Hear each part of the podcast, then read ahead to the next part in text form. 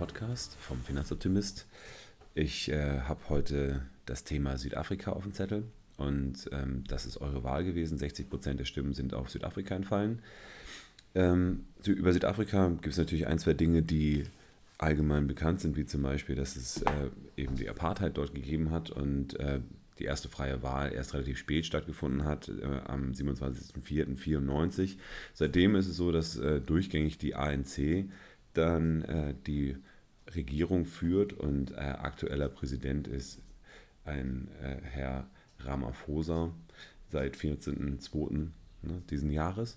Und ähm, auch wenn eben mehrere Friedensnobelpreisträger, unter anderem natürlich Nelson Mandela aus Südafrika kommen, gibt es auch Dinge, die von dort kommen, die eben sehr problematisch und eher sehr unfriedlich sind. Und äh, es ist auch so, dass immer wieder regelmäßig dort dann Übergriffe passieren, die äh, ausländerfeindlichen Hintergrund haben. Interessanterweise zwischen Schwarzen und Schwarzen, also das heißt, dort äh, kommen Arbeitsmigranten nach Südafrika aus den Nachbarländern und dann gibt es eben dort teilweise blutige Auseinandersetzungen mit Todesfällen und äh, dann eben auch Vertreibung von äh, mehreren tausend Leuten durch eine Aktion. Und ähm, das ist natürlich schon sehr, sehr problematisch. Vor allen Dingen unter dem Aspekt, dass die afrikanische ähm, Polizei oder auch das Militär dort nicht gravierend eingreift, sondern dort die äh, Gewalttaten dann geschehen lässt. Das macht das Ganze durchaus äh, nicht ganz unproblematisch, aber es gibt äh, offenbar eben auch einige Bereiche Südafrikas und das äh, kennt man ja eben auch aus verschiedenen Dokumentationen, die äh, teilweise auch gar nicht so richtig gut passierbar sind, wo man dann die Autos dann von innen verriegeln muss, damit man nicht ähm, ausgeraubt wird. Und ähm, das spiegelt sich halt in einigen Teilen wieder. Das bedeutet, das äh, Pro-Kopf-Einkommen ist zwar ähm, in einer relativ hohen Range für afrikanische Verhältnisse mit 5200 Dollar ungefähr. Allerdings ist es so, dass es eben weltweit schon relativ weit hinten rangiert. Also da sind wir eher so in den 90ern äh, dann unterwegs, also Platz 90 ungefähr, wo man dort eine, äh, ein Bruttoinlandsprodukt pro Kopf ungefähr hat. Ähm, Trotz alledem gibt es einige Bereiche, die gerade nach der äh, Beendigung der Apartheid ähm, floriert haben. Das heißt, in äh, Südafrika ist es so, dass es ungefähr 66 Prozent der äh, Einnahmen, also des Bruttoinlandsproduktes, durch Dienstleistungen erarbeitet wird und nur ein kleiner Teil wird durch Landwirtschaft und durch den, ähm, ja, durch Produktion, durch Industrie erwirtschaftet, auch wenn ähm, Südafrika eines der ähm, meisten, äh, ja, der meist exportierendsten Länder, was Lebensmittel angeht. Ne, man kennt jetzt den ähm, südafrikanischen Rotwein, der eben auf mehreren tausend äh, verschiedene Arten jetzt mittlerweile hochgeklettert ist. Und da ist es so, dass wir das auch aus jedem Supermarkt jetzt mittlerweile kennen.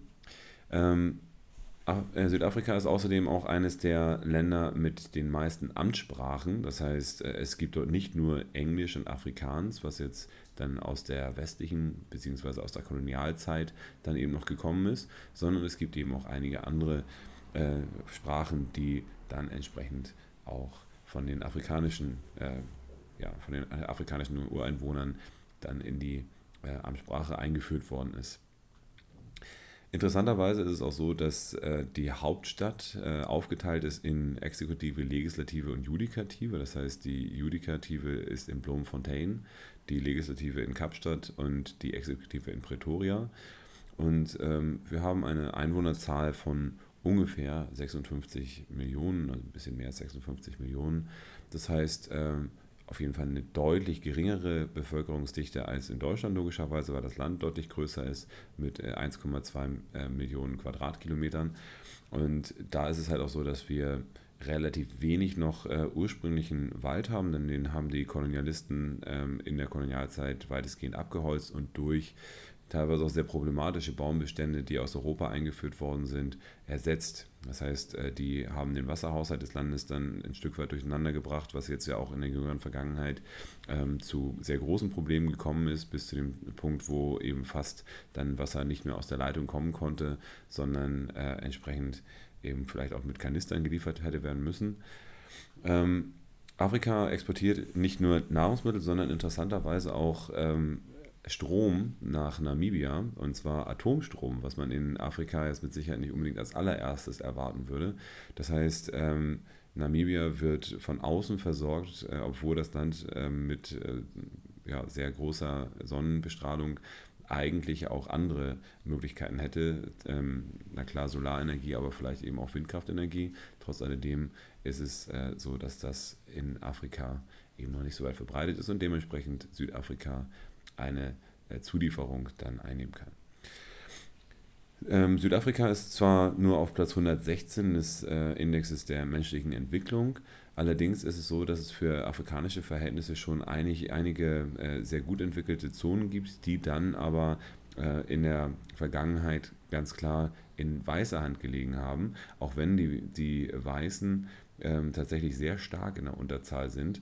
Ist es so, dass über die, die weite, weite Teile der letzten beiden Jahrhunderte dort ähm, die Weißen dominiert haben.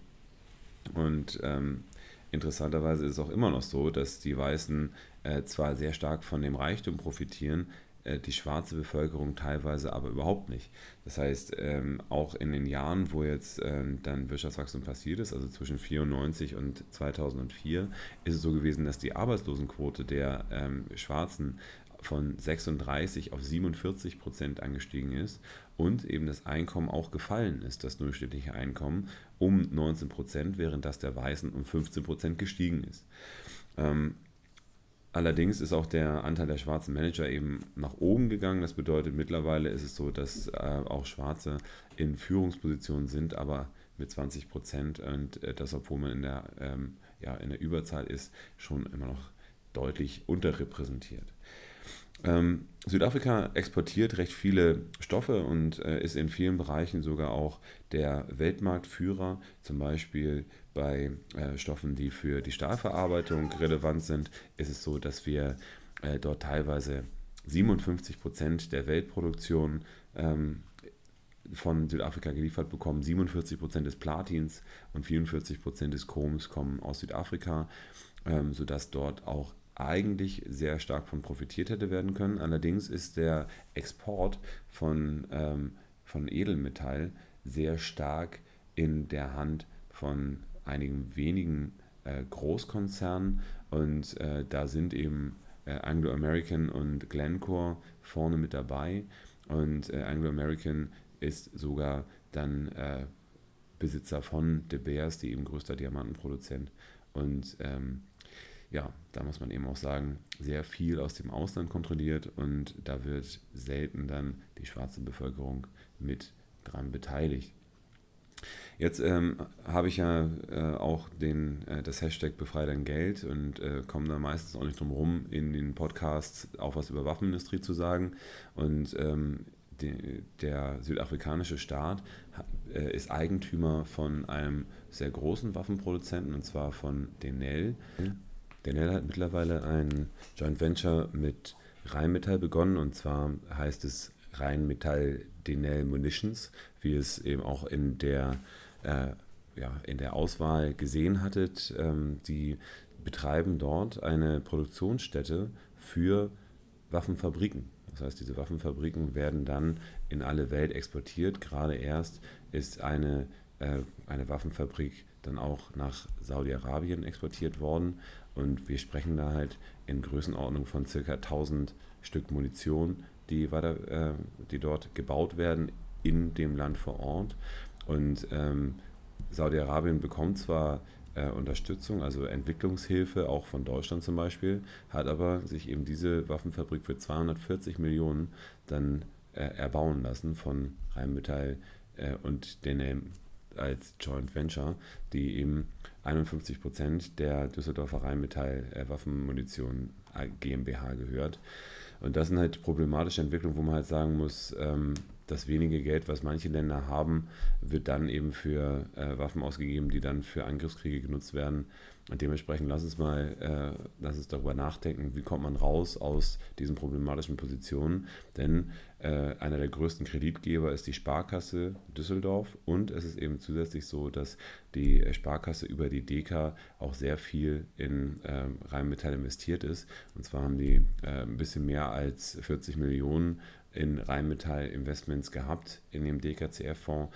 Und ich finde das halt sehr, sehr problematisch, dass man da äh, mit den Geldern der Kunden entsprechend ähm, Waffen äh, unterstützt. Und deswegen lass uns gemeinsam die Aktion Hashtag Befrei dein Geld weiter vorantreiben und so viel Geld wie möglich rausholen aus problematischen, kriegstreibenden Positionen.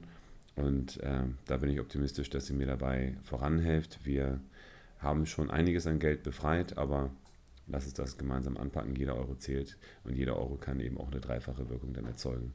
Ich freue mich auf euch bei der nächsten Folge und wünsche euch einen schönen Start in die Woche, wann auch immer ihr mich hört. Bis dahin.